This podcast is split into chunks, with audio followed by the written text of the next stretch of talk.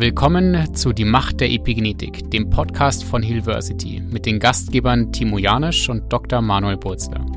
Hier erforschst du die faszinierende Welt der Epigenetik und wie sie unser Leben beeinflusst. Hallo ihr Lieben, und zwar zu einer neuen Episode zu Macht der Epigenetik. Und ich freue mich heute ganz besonders, wir haben einen ganz besonderen Gast da, und zwar Jan Sura. Er ist Manifestationscoach und ich glaube, am liebsten, ja, lassen wir ihn erstmal selber sprechen. Vielen Dank, dass du da bist, lieber Jan. Und wer bist du denn? Ja, danke auch. Ich freue mich auch sehr, hier zu sein und heute über Gesundheit zu sprechen in Verbindung mit Manifestation. Wie manifestiert sich denn überhaupt Gesundheit im Körper? Ich selber habe auf meinem Weg schon viele Ups und Downs auch erlebt, auch gesundheitlich, schon zweimal in einem Burnout gewesen und habe in der Zwischenzeit zwischen diesen zwei Burnouts lustigerweise sehr viel Kontakt gehabt, sehr viel engen Kontakt mit sehr vielen renommierten Speakern der Szene und durfte da für mich ein neues Puzzlestück zusammensetzen. Ein Puzzlestück, wie sich wirklich ganzheitlich und eben auch praktisch Gesundheit manifestiert, was es überhaupt ist, was da alles dazu beiträgt. Und ja, ich durfte da einen schönen Weg genießen, den ich auch mit Menschen jetzt so teile. Oh, schön. Ja, wir kennen uns ja persönlich äh, damals zu der Zeit, ähm, wo du bei Unity warst und du hast ja tatsächlich so viel tolle Mentoren in deinen letzten Jahren kennengelernt. Du durftest mit ihnen arbeiten, durftest auch von ihnen lernen, wie Kurt Tepperwein, Joe Dispenza, Gerald Hüther, Rüdiger Dahlke. Ähm, magst du vielleicht da so ein bisschen was drüber erzählen. Was hat das mit dir gemacht, auch so inspirierende Persönlichkeiten kennenzulernen und auch so hautnah und auch teilweise ja viel Zeit mit ihnen zu verbringen? Ja, sehr gerne. Es war und ist nach wie vor eine sehr, sehr spannende und berührende Zeit gewesen auch, weil was viele von uns vielleicht kennen, ist, dass wir irgendwo Experten sehen. Wir lesen sie im Internet, wir sehen sie im Fernsehen, wir lesen Bücher davon oder wir gingen sogar mal auf Seminare von ihnen. Und was dann immer geschieht, und bei mir auf jeden Fall passiert ist, man stellt sich auf den Podest. Man denkt, krass, die haben ihr Leben auf allen Ebenen im Griff so. Bei denen läuft alles rund. Ja. Und ich hatte das Privileg, was aber auch herausfordernd war, hinter die Kulissen zu sehen, weil ich mit denen mehrere Tage verbracht habe. Ich habe die kennengelernt, wirklich auch als Menschen. Ich habe mit denen Kurse gefilmt, zum Teil zwei, drei Tage, zum Teil mehrere Wochen lang, wenn wir große Ausbildungen gefilmt haben, wie zum Beispiel mit Rüdiger Dahlke. Und da sieht man dann halt die verschiedenen Seiten auch von den einzelnen Lehrern. Und das war sehr, sehr interessant. Ich sage auch herausfordernd, weil gewisserweise man auch sieht, wo auch sie manchmal noch menschliche ich sage jetzt mal, Unzulänglichkeiten haben, ja. was immer noch jeder Mensch natürlich hat. Und für mich war das ein gesunder Prozess, ähm, die, auch diese Personen mehr und mehr vom Podest runterzuholen. Und mhm. damit meine ich eben, diese Seiten auch zu sehen, anzuerkennen und nicht diese Projektion zu haben, bei denen läuft alles perfekt. Weil dann entsteht eine große Erwartungshaltung, es entsteht ein großer Absolutheitsanspruch bei sich selber und oftmals steht uns der dann total im Weg, weil wir denken, uns muss es immer gut gehen, weil wir denken, alle in allen Lebensbereichen muss ich es doch irgendwie hinkriegen. Mhm.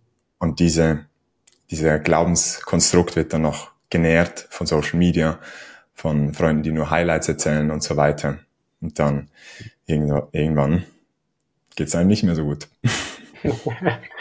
ja, ich finde das auch ähm, schön, was du sagst, ähm, zu sagen, ja, jeder da draußen ist einfach auch noch Mensch. Ähm, und ähm, das erlebe ich ja auch ähm, immer mehr und mehr ähm, Leute, die ich kennenlerne, die ich früher auf den Podest gestellt habe und gesagt habe, wow, ähm, die haben gar keine Fehler, ja, wo ich mir früher gedacht habe, äh, die sind perfekt in Anführungsstrichen und einfach zu sehen, ja, jeder ist immer noch Mensch und jeder ist hier auf dieser Erde, um auch zu lernen und sich weiterzuentwickeln.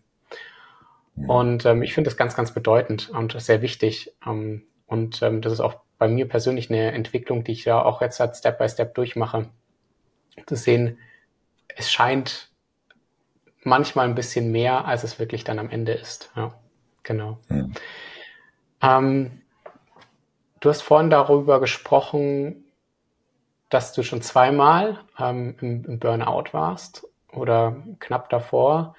Ähm, möchtest du vielleicht mal über die Zeit sprechen? Wie kam es dazu und beziehungsweise auch, wie bist du da wieder auch rausgekommen? Ja, also da spielt dieser, diese hohe Erwartungshaltung und dieser Absolutheitsanspruch sehr stark rein. Und das erste Mal war bei mir nach meiner obligatorischen Schulzeit, beziehungsweise ich habe Abi gemacht, in der Schweiz nennt sich Matur, 13,5 Jahre Schule und habe in den letzten zwei Jahren davon habe ich angefangen mit Persönlichkeitsentwicklung. Ich habe angefangen mit Meditation, so mit 15 ähm, täglich. Ich habe gemerkt, krass, das ist eine, eine Gap, eine, eine Lücke zwischen Reiz und Reaktion. Etwas geschieht im Außen und etwas in mir passiert. Und es läuft sehr automatisch ab, aber je achtsamer ich bin, desto mehr kann ich das wahrnehmen und auch anders mit umgehen. Das hat für mich eine komplett neue Welt geöffnet erstmal und mich sehr stark auch selbst ermächtigt, weil ich gemerkt habe, krass, ich bin ja nicht ausgeliefert meiner Umwelt, was ja auch bei der Epigenetik ein ganz wichtiger Teil ist.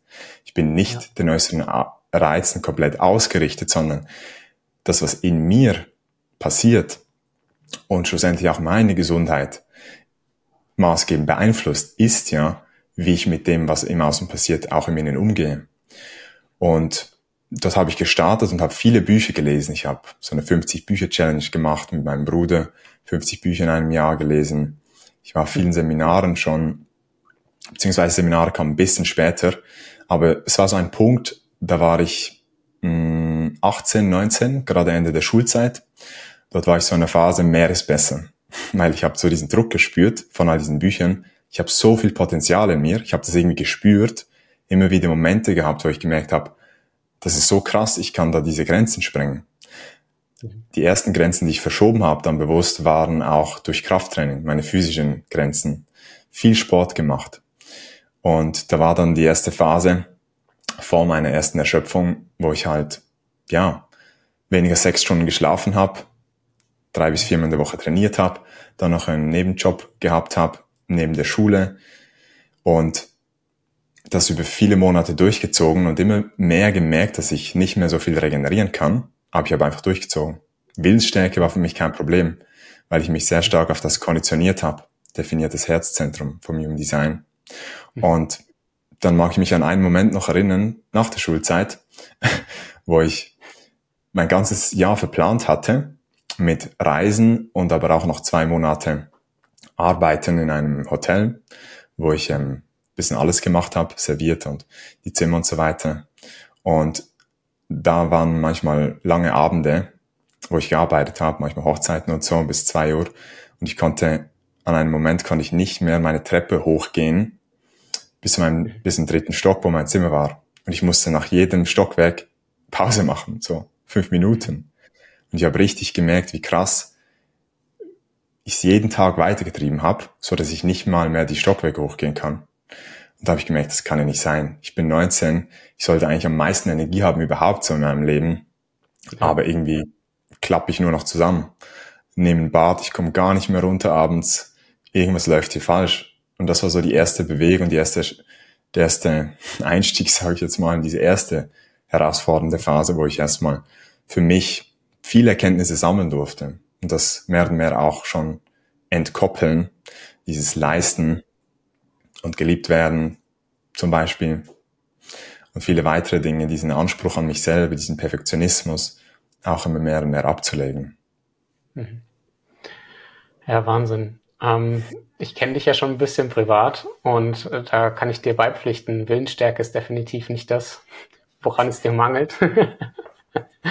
ähm, ja, spannend. Und wie bist du am Ende da wieder rausgekommen? Wo hast du dann gesagt, okay, was war denn gab es da in irgendeiner Art und Weise einen Punkt, wo du gesagt hast, okay, jetzt so nicht mehr und du hast dich dann komplett anders entschieden? Oder was war da denn der Punkt, wo du gesagt hast, ähm, ich möchte jetzt anders leben und wirklich vielleicht auch meinem Körper entsprechend mein Leben gestalten? Ja, es war dann in diese Zeit, ich habe es noch weiter durchgezogen, weil ich habe mhm. auch da auf der Ebene meine Grenzen getestet und häufig ist es ja so im Leben, dass man erstmal die Extreme erleben muss.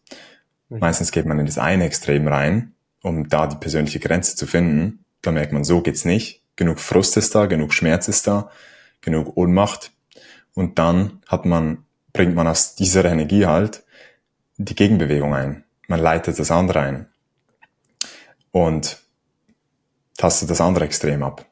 Und bei mir war es schon so, dass ich das erste Extrem habe ich dann ein paar Monate später erreicht. Ich habe dann noch eine Interrail-Tour gemacht durch Europa, auch wieder irgendwie 15 Städte in, in zwei Wochen, ähm, nur rumgereist, Sehenswürdigkeit zur Sehenswürdigkeit. Und dort hatte ich dann Husten bekommen, starken.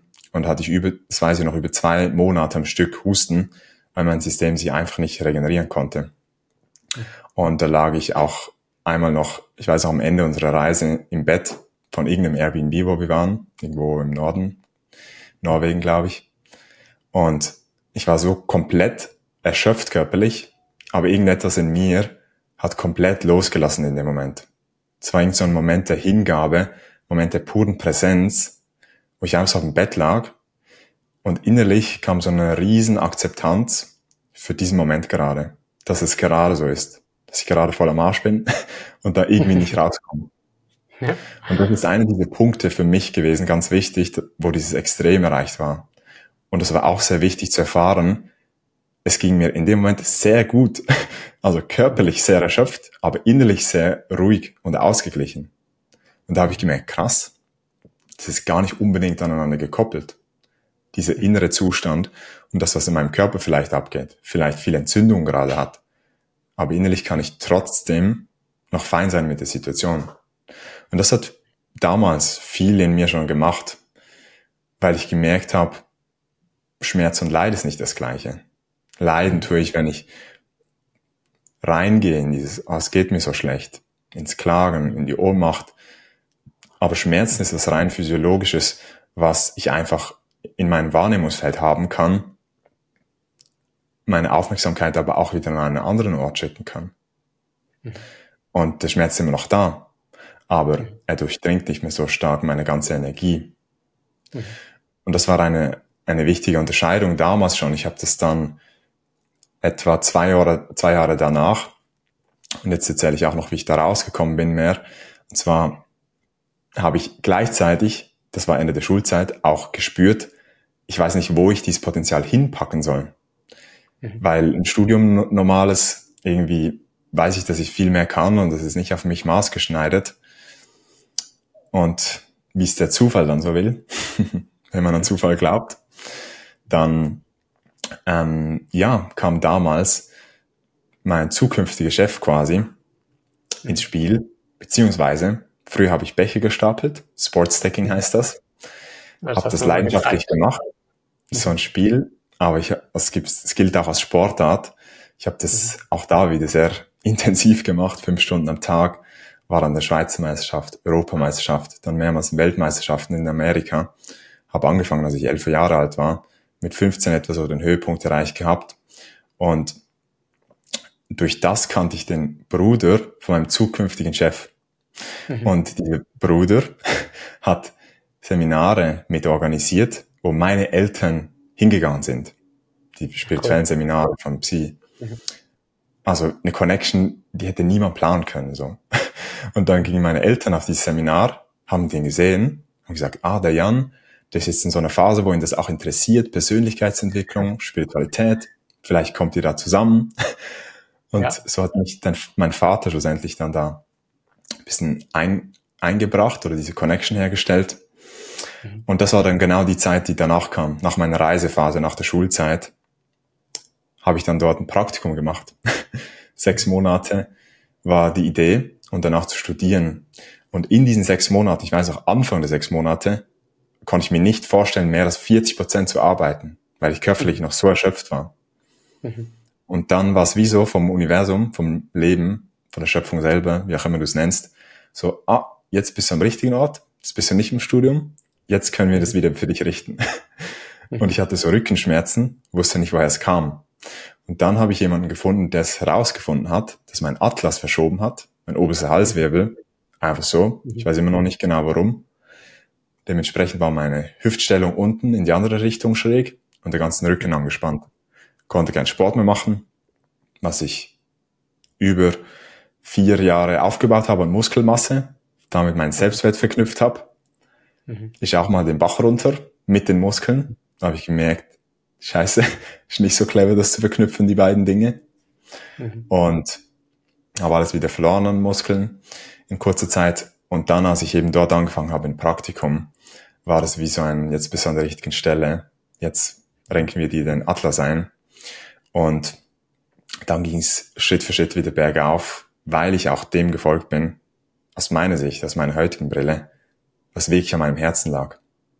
Mhm. Und so hatte ich das dann wieder mhm. balanciert. Weil jetzt sind, das Schöne ist ja, du beschäftigst dich ja sehr viel mit Manifestation und mit praktischer Spiritualität. Das heißt, ähm, eigentlich hast du ja damals schon sozusagen die Dinge angezogen, die du, die dir gut tun, oder nicht? Total. Ich glaube mittlerweile, dass es jeder Mensch zu jeder Zeit tut. Aber wir haben die Perspektive verloren. Mhm. Wir haben so eine große Erwartungshaltung. Wir haben Ideale aufgebaut, wie das Leben passieren soll, was wann zu uns finden soll, in welche Form es sogar zu uns finden soll, dass wir den Blick, den frischen Blick fürs Leben verloren haben. Dass wir nicht mehr frisch hinschauen können und mhm. anerkennen, das ist das Perfekte jetzt gerade für mich. Mhm. Ich nenne das auch so Divine Reframing. Du, du setzt dir die Brille auf des Schöpfers quasi und blickst nochmal drauf, wie kann mir das gerade dienen? Auch wenn ich es jetzt vielleicht noch nicht so sehe, wie viele Momente gab es in deinem Leben, wo du, wenn du zurückgeschaut hast, es eigentlich perfekt war, wie es passiert ist. So ja. connecting the dots, looking backwards. Ja. Aber du kannst nur vor, vorwärts leben. Aber wenn du es genug oft erlebt hast, dass es sich wieder zusammengesetzt hat, dann steigt dieses Vertrauen ins Leben mehr, dieses Urvertrauen. Und für mhm. mich war das ein ganz wichtiger Schritt dort, wo ich dann später gemerkt habe, ah, das ist perfekt, dass es so passiert ist, auch wenn es im Moment richtig schmerzhaft war. Also ich, diese Erschöpfungsphase, ich lag nur noch im Bett, ich konnte nicht mehr aufstehen, ich, all dieses Potenzial, was ich gespürt habe, war weg und ich habe gedacht, irgendwie, ich kriege jetzt gar nicht mehr auf die Reihe. Sinnkrise plus emotionale Krise, weil eine Beziehung noch auseinanderging und das ganze System hat mehr und mehr zugeklappt. Mhm. Und da habe ich auch gemerkt, wie viele Dinge eine Rolle spielen bei dieser ganzheitlichen Gesundheit. Und nochmal ein Aspekt für deine Aussage, etwas, was ich heute viel mache beim Manifestieren und wenn ich Menschen begleite, ist genau das hervorzuheben, ihnen wieder eine andere Perspektive zu geben, dass sie für mhm. sich diese Punkte wieder verknüpfen können. Weil im Verknüpfen dieser Punkte liegt sehr viel Kraft, weil dann realisiert man plötzlich wieder, dass man geführt wird vom Leben mhm. und dass man auch für die nächsten Schritte geführt wird. Und dann fängt sich an, eine Energie der Annahme und damit auch der Hingabe aufzubauen. Und so kommst du dann viel einfacher mit viel weniger Widerständen durchs Leben durch. Mhm. Ja, das, das ist schön, wie du das sagst. Ähm, hast du das Gefühl, dass bei deinen Klienten oder Klientinnen manchmal das Urvertrauen verloren gegangen ist? Verloren gegangen finde ich immer ein bisschen hart formuliert. Oh ja, das stimmt. Aber ich glaube schon, dass es sehr vermindert ist durch das wir viel erlebt haben, was im Moment sehr intensiv war.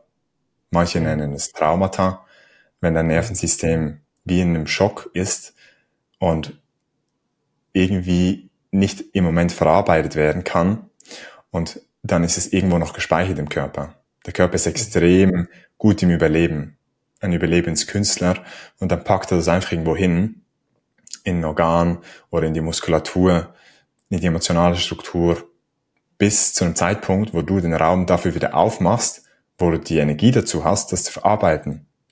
Und das sehe ich ganz häufig. Menschen nehmen sich nicht mehr bewusst Zeit, diese Räume zu öffnen, um das wieder zu verarbeiten, ohne wieder in die alte Geschichte reinzurutschen und sagen, ah, das war so schlimm und das war so blöd und das war so, weil dann aktivierst du nur wieder diese alte Energie, wenn wir lernen können, das hochzuholen für uns selber Raum zu halten mit einer gesunden Distanz zu den Emotionen und zu den Gedanken, diesen Prozess einfach laufen lassen, mhm. dann können sich die Energien wieder integrieren, können wieder transformieren, weil Energie geht nicht verloren.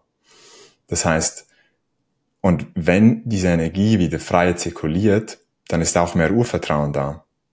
Man kann das schon noch ein bisschen mehr zuordnen. Unten Wirbelsäule, Wurzelchakra. Das ist der Druck des Lebens, der Druck der Ausdehnung, den wir alle in uns haben. Wir haben viele Bedürfnisse. Wenn die lange nicht gestillt werden, sie zu Sehnsüchten. Und die tiefste Sehnsucht ist die nach Ausdehnung. Die eigenen Grenzen der Persönlichkeit sprengen, weil wir viel mehr sind als eine Person. Und wenn wir diesen Druck ignorieren, dem nicht folgen, was das Leben von uns will, dann muss der immer mehr steigen, bis irgendwann halt knallt, weil wir so lange nicht hingehört haben. Ja. Und wenn diese Energie dann wieder frei fließt, dieses Knallen, Platzen von Energieknoten oder von irgendwelchen Staudämmen im System, das ist die natürliche Reaktion vom, vom Körper, damit die Energie danach wieder frei fließen kann. Und dann mit, mit dem kommt auch das Vertrauen wieder mehr. Ja, das kann ich ein ganz, ganz gutes Beispiel auch nennen aus der Medizin. Ähm, viele Patienten bei mir sagen, Herr Purzler, ähm, und plötzlich war die Erkrankung da. Plötzlich war sie da. Und dann darf ich Ihnen sagen, nein, die, meistens ist sie nicht da, außer man hat sich vielleicht das Bein gebrochen sondern nein, die hat sich auch Step by Step entwickelt und es gab halt einen Moment, wo sie, wo der Körper es dann plötzlich sozusagen als Symptom spürbar gemacht hat. Aber wenn man sensibel genug gewesen wäre ähm, oder vielleicht auch meinetwegen Tests davor schon gemacht hätte, hätte, hätte man einen Teil davon schon davor sehen können. Das ist das Gleiche natürlich auf energetischer Ebene. Ja. Irgendwann knallt's und dann ist zum Beispiel haben jetzt hier medizinisch gesehen eine Erkrankung da, die sich aber über Jahre eventuell chronisch angebahnt hat. Und so sehe ich das zum Beispiel auch mhm. energetisch. Ja. Absolut. Also ich glaube, gerade da noch ein bisschen reinzuzoomen macht total Sinn, weil wann entsteht, was, was ist überhaupt Krankheit so? In mhm. Essenz ist ja die Krankheit eine Disbalance im System. Mhm. Die Energie fließt nicht mehr so, wie sie eigentlich ursprünglich angedacht ist. Wir haben neben den Organen, wo natürlich Energiefluss da ist, wo Informationen, Nahrung und so weiter verarbeitet wird, ja auch Energiekanäle. Im östlichen, in der östlichen Medizin wird noch viel mehr darüber gesprochen, mit den Meridianen und gewisse Punkte und gewisse Bahnen, wo einfach Energie natürlich fließt. Und wenn deine ganze Leber voller Wut ist zum Beispiel, oder du extrem viel Groll und Hass in deinem System noch hältst, oder Scham, Schuld und Angst, die im menschlichen System sehr tief schwingen, also sehr träge sich anfühlen, sich runter, einem einfach runterzieht, dann eben sitzt das ja irgendwo noch im System und dann kann da diese Energie nicht so frei durchfließen. Und ja. da entsteht schon schon die Disbalance. Und ab wann sagt man Krankheit? Das ist eine Definitionssache. Ne? Häufig in der Medizin ist man Krankheit erst, wenn es halt richtig stark wurde. Ja, ja, da gebe ich dir komplett recht. Hm, letztes Jahr haben wir, glaube ich, gemeinsam tatsächlich ähm, auch für ein gemeinsames Projekt damals Gabor Mate interviewt. Und mhm. ich kann mich an eine Szene erinnern, als Gabor Mate gesagt hat, ähm, warum haben Frauen so häufig Autoimmunerkrankungen? Und dann war so eine langere Pause. Warum? Meistens, weil die Frauen die Wut in sich weitertragen und die Wut nicht einfach rauslassen und diese Wut dann sich gegen sich selber verwenden, ja, oder gegen sich selber richten, anstatt diese Wut einfach an rauszulassen und auch Raum zu geben. Und erlebst du da bei deinen Klienten oder allgemein so in deiner Umwelt oder hast du das Gefühl, dass die Menschen ihren Emotionen freien Raum geben? Also oder erlebst du eher, man hält sich eher zurück? Sehr unterschiedlich, aber generell beobachte ich sehr häufig, dass wir schon ein Stück weit verlernt haben, diese Emotionen einfach zu erleben. Dass wir nicht mehr die grundlegenden Funktionen unseres, unserer menschlichen Intelligenz in der Tiefe verstehen und wahrnehmen, weil wenn wir das tun würden, würden wir uns, würden wir keinen Widerstand aufbauen zu den Emotionen, bewusst oder unbewusst. Weil ein Teil, warum wir einen Widerstand aufbauen, ist, weil wir irgendwo noch glauben, dass das irgendwie hilfreich ist, gerade für die Situation. Wir wollen es nicht fühlen. Das heißt hilfreich im Sinne von, ich muss gerade nicht so viel Unangenehmes fühlen, deshalb blockiere ich es mir. Aber wenn wir wirklich checken, was es im System macht, wenn wir wirklich die Zusammenhänge unserer verschiedenen Strukturen im menschlichen System erkennen, dann macht es einfach keinen Sinn mehr und dann dürfen wir uns wieder umkonditionieren, dass jeder Gedanke, der entsteht im System, der dir passiert, der, der Denkprozess passiert dir. Du kannst deine Gedanken nur ein Stück weit bewusst auswählen. Ganz viele der Gedanken passieren dir ja. Viele von diesen Gedanken, die dir passieren, kommen von den Selbstbildern, die du aufgebaut hast, mit den Erfahrungen, die du gemacht hast. Viele von den Gedanken kommen durch die Anhaftungen, die du in deinem Leben halt noch hast. Und jetzt passieren dir die ganze Zeit diese Gedanken. Bei mir war es, ich bin schüchtern, ähm, Selbstzweifel, ich kann das nicht. Wenn ich Wut zum Ausdruck bringe, bekommt Bestrafung. Oder sei nicht so laut, das ist nicht angemessen, das ist ganz tief drin. Und jedes Mal, wenn dieser Gedanke kommt oder eine Situation dann kommt, dann wird das wieder halt gekitzelt. Jeder Gedanke hat einen Effekt auf deine emotionale Struktur. Und das heißt, und das ist ja das Lustige, die Emotion kommt automatisch von deinem System als Reaktion. Sie ist ja schon da.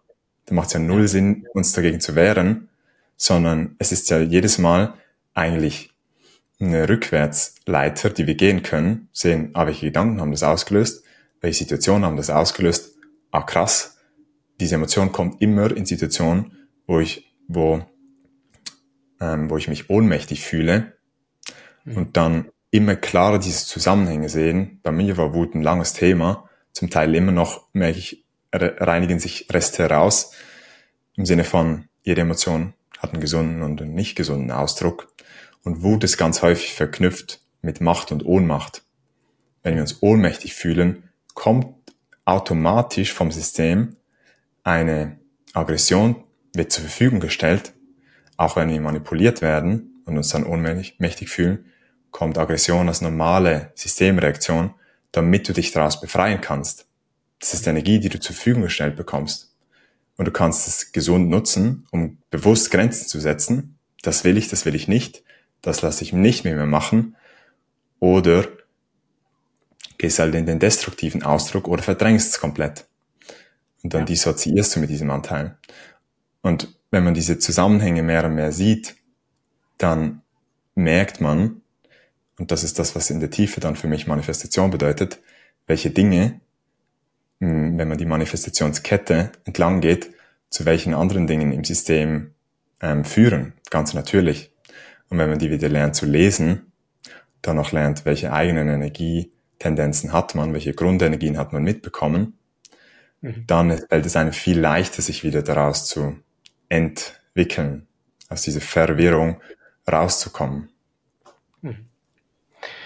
Ich gebe dir da, das resoniert sehr gut mit mir, denn als Beispiel, ähm, am, wir haben auch am Anfang, als wir den Podcast gestartet haben, ein bisschen unsere persönliche Geschichte erzählt von Timo und mir. Wir haben ja auch früh schon mit ähm, teilweise 18, 19 mit Persönlichkeitsentwicklung angefangen und waren in sogenannten Jahresgruppen drin und durften dort auch reflektieren unsere eigenen Emotionen und zu sehen, welche Emotionen tun mir gut, welche tun mir nicht gut welche kommen irgendwie automatisiert hier hoch und welche Emotionen oder auch ähm, bestimmte Gefühle gehören gar nicht zu mir, sondern habe ich eventuell von meinen Eltern mitbekommen oder habe ich transgenerational mitbekommen. Was kann ich da tun für mich persönlich, dass sie mich selber nicht so stark belasten? Wie kann ich sie verarbeiten oder eher gesagt auch integrieren in mein eigenes Leben positiv? Und ähm, gebe mir persönlich die Chance, wirklich ins volle Potenzial zu kommen. Und tatsächlich bei dir ist es ja so, du unterstützt sozusagen deine Klienten und Klientinnen auch voll in ihr persönliches Potenzial zu kommen. Ist das richtig? Ja, also für mich ist die, das A und O in dieser ganzen Szene und die Coaching-Szene ist auch sehr gewachsen in letzter Zeit. Und es gibt sehr viele, die sagen, sie sind Experte. Ähm, dass man als Grundabsicht hat, dass das Gegenüber in die Selbstermächtigung kommt.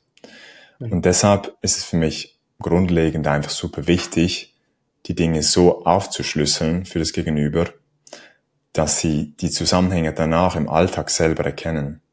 Mhm. Und für mich ist gutes Coaching jemand, der gut Fragen stellen kann, damit die Zusammenhänge vom Gegenüber gemacht werden. Weil dann sitzt die Information viel, viel tiefer, als wenn ich das einfach so jetzt erkläre wie in diesem Podcast. Ja, das führt zu dem, das führt zu dem, sondern das verknüpfe mit Erfahrungen, die das Gegenüber gemacht hat. Wie hast du dich dann gefühlt? Hast du gemerkt, dass es in den, in den Situationen kommt? Merkst du, dass es auch auf andere Lebensbereiche abstrahlt? Wenn wir das in der Tiefe, in der Essenz, das Grundthema anfangen zu lockern, diesen gesunden Ausdruck mehr und mehr hinkriegen, glaubst du, das wird einen Effekt haben auf alle anderen Lebensbereiche auch? Und so kommen dann Menschen mit mir und sagen, ich habe Gesundheit, Beziehungen Thema, ein bisschen Finanzen auch noch. Und dann mhm. sage ich, cool, können wir in drei Sessions anschauen oder in verschiedenen mhm. Sessions. Oder wir schauen, was ist jetzt am präsentesten für dich. Ich baue dir die Brücken, die Brücken zwischen diesen Bereichen und wir arbeiten an der Essenz sozusagen, an der Essenz des Themas. Und dann kommt man auch immer mehr an die Essenz von dir ran, weil du merkst, dass deine Energie immer gespiegelt wird in allen Lebensbereichen. Ein weiterer großer Irrtum aus meiner Sicht ist dieses, ich habe jetzt diese fünf Lebensbereiche, die sind auf einem guten Level und der sechste, den will ich jetzt nochmal so richtig hochfahren. Mhm. Das klappt bei mir so nie richtig in der Beziehung. Aber alles andere soll bitte genauso bleiben, wie es ist. So, ja, es ist halt alles eine Reflexion von deiner Energie. Glaubst du, klarere Kommunikation wird sich auch auf dein Berufsleben auswirken?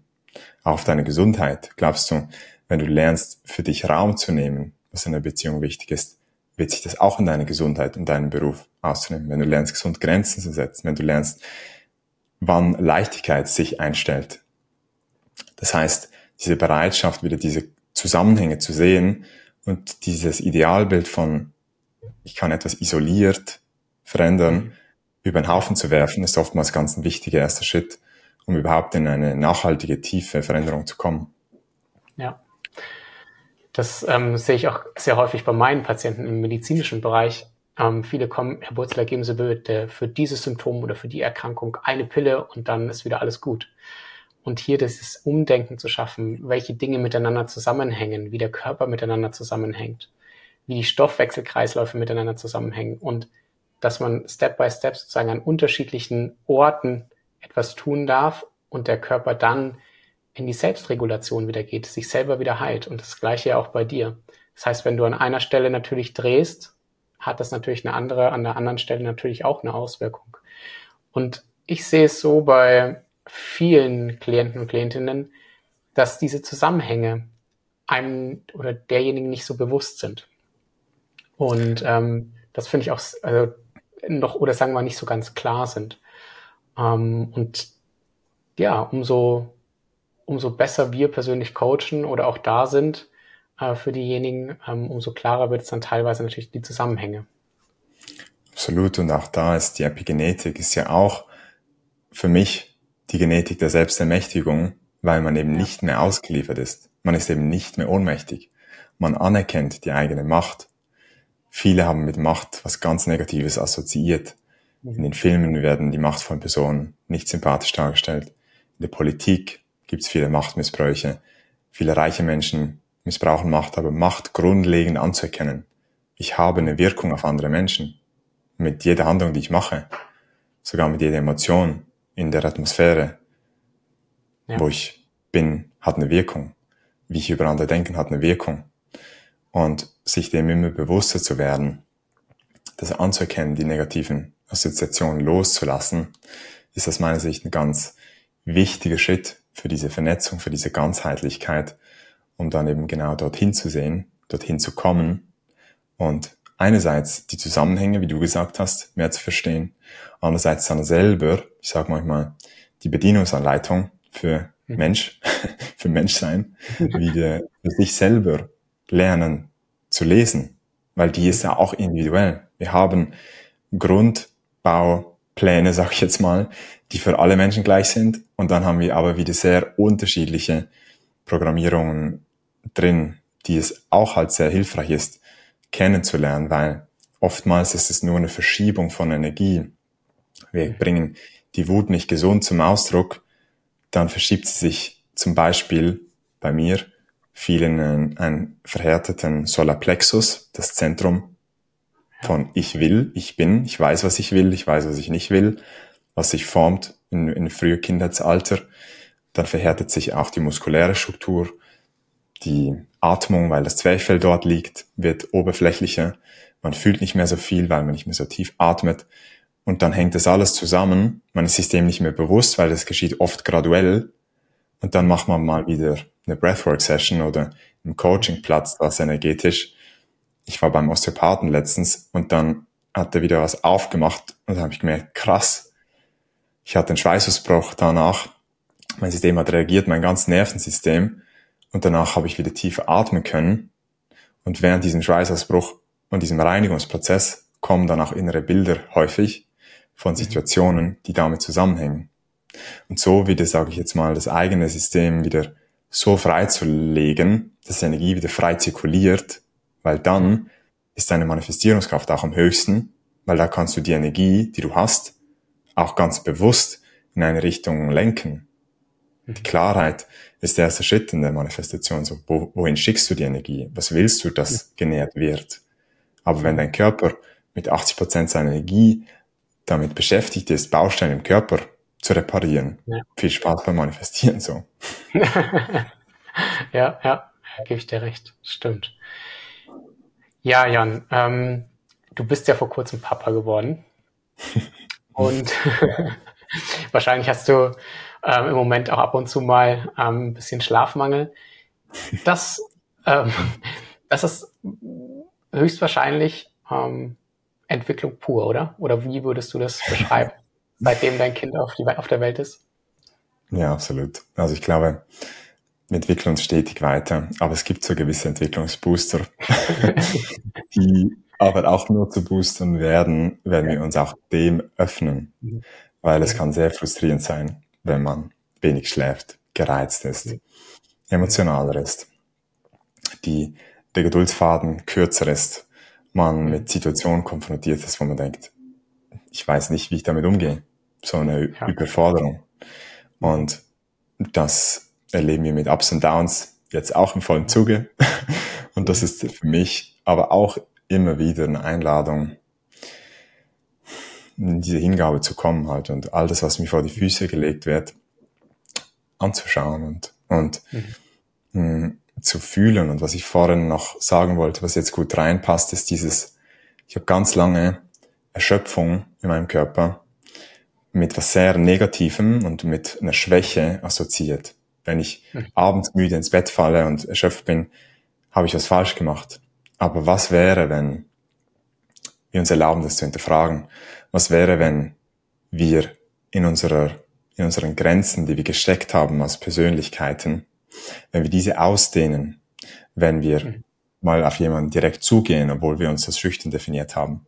Zum Beispiel, ist das eine Ausdehnung das Nervensystem reagiert. Es ist kurz anstrengend, du bist nervös, dein Herz klopft. dass es findet eine körperliche, physische Reaktion direkt statt. Und was wäre, wenn, wenn wir das den ganzen Tag machen, uns die ganze Zeit außerhalb der Komfortzone bewegen oder halt immer wieder, ja. dass es okay ist, dass man abends erschöpft ist. Und da habe ich gemerkt, es gibt zwei unterschiedliche Arten von Erschöpfung. Die, wo du merkst, die Energie fließt nicht richtig im Körper. So hat sich für mich angefühlt. Ich konnte da in, in diesen Burnout-Phasen nicht mehr tief schlafen, weil sich alles so einfach scheiße angefühlt hat, nicht der natürliche Fluss im Körper gehabt hat. Ich konnte meines nicht nach außen tragen. Und jetzt habe ich eine Schöpfung, wo ich abends auch komplett ähm, erledigt bin. Aber es ist ein befriedigtes Erschöpftsein, weil ich merke, ja. ich habe all die Energie, die ich habe, in was reingesteckt, was mir sehr wichtig war. Mhm. Und dann schlafe ich auch tief, mhm. zwar mit Unterbrüchen, aber am nächsten Morgen wache ich dann auf und merke, jetzt hat sich wieder neu integriert. Und ich glaube, das ist auch wichtig für sich, da klar hinzuschauen, das Wahrnehmungsfeld ja. zu schärfen, welche Art der Schöpfung erlebe ich gerade und verurteile ich mich vielleicht immer noch für die zweite Art der Schöpfung, die aber eher darauf hindeutet, dass ich gerade einfach in einem Wachstumsfeld bin. Mhm. Na, schön gesagt, ja. Lieber Jan, so schön, dass du da warst ähm, und uns so viel tolle, ja, ähm, Dinge mitgegeben hast, die uns definitiv und auch die Zuhörer und Zuhörerinnen einfach auch in die Entwicklung ähm, schicken. Ähm, was möchtest du denn noch ja, den Zuhörern und Zuschauern noch gerne mitgeben? Also erstmal cool, dass du bis hier geblieben bist als Zuhörer, als Zuhörerin. Das zeigt immer schon eine gewisse Resonanz, dass irgendeine Energie dich quasi anspricht, dass gesprochen wird oder vielleicht auch aus welcher Energie gesprochen wird. Das ist nämlich häufig in meiner Erfahrung fast noch häufiger und es waren jetzt viele Impulse. Ich habe viel, viele Teile meiner Geschichte geteilt. Ich habe vielleicht ein paar andere Perspektiven, die du so noch nie gehört hast, geteilt. Schau mal, was jetzt gerade in dir noch präsent ist. So. Was ist bei dir jetzt gerade hängen geblieben? Weil es ist kein Zufall, dass das jetzt bei dir noch präsent ist. Und was, wenn das genau ein Hinweis wäre, um vielleicht da dann auch eine bewusste Handlung zu setzen? Direkt dem Leben wieder sagen, ich nehme dich jetzt wahr. Ich nehme wahr, was du mir als Intuition schickst, als Impulse schickst. Und ich mache es jetzt einfach mal, auch wenn der Verstand vielleicht nicht direkt das begründen kann. Manchmal sind es irrationale Impulse, die zu den coolsten Zusammenhängen und Synchronizitäten führen. Und dem einfach mal zu folgen, das ist meine Einladung hier zum Schluss. Und einfach schauen, was dann passiert. Weil dann kann sich das Leben immer mehr frei und frisch entfalten für dich. Und wenn du weitere Impulse magst, natürlich findest du mich auch auf Instagram oder auf meiner Website. Aktuell mache ich noch eins und eins Coachings, mache ich am liebsten, wirklich in die Tiefe zu tauchen. Habe mich entschieden, nicht mehr kürzer als drei Monats Begleitung zu machen. Mhm. Sind aber auch sehr viele coole andere Projekte in Entstehung, die du natürlich mitbekommst, wenn du mich ein bisschen begleitest auf diesem Weg. Aber fühl dich schon mal gedrückt und schön, dass du bis zum Schluss geblieben bist. Oh, schön, Jan, dass du da warst. Vielen Dank für deine Zeit und für die ganzen Impulse. Und ähm, wir packen alles in die Show Notes. Ähm, das heißt, guckt dort einfach rein, dort werdet ihr alles lesen. Und ansonsten denke ich, ähm, auf Instagram findet man dich auch sofort. Ja, sehr, sehr schön. Jan, danke für deine Zeit. Danke auch dir vielmal für diesen Raum, für dieses so wichtige Thema der Epigenetik, wo ich glaube, kommt wirklich immer, immer mehr und finde ich richtig schön, dass ihr diese Projekte startet und in die Welt rausträgt, weil es braucht mehr Selbstermächtigung. Menschen, die wissen, was für eine Kraft sie haben. Von dem her, vielen, vielen Dank auch an der Stelle an dich. Danke, danke. Ciao, macht's gut. Ciao. Das war es für diese Folge von Die Macht der Epigenetik, dem Podcast von Healversity. Wir hoffen, dass du einige faszinierende Einblicke gewonnen hast. Wenn dich die Epigenetik genauso fasziniert wie uns und ein Teil einer neuen Gesundheitsbewegung werden möchtest, dann informiere dich über unsere Epigenetik-Coach-Ausbildung auf unserer Website www.healversity.com. Vergiss nicht, unseren Podcast zu abonnieren, um keine zukünftigen Episoden zu verpassen. Danke, dass du dabei warst und bis zum nächsten Mal auf die Macht der Epigenetik.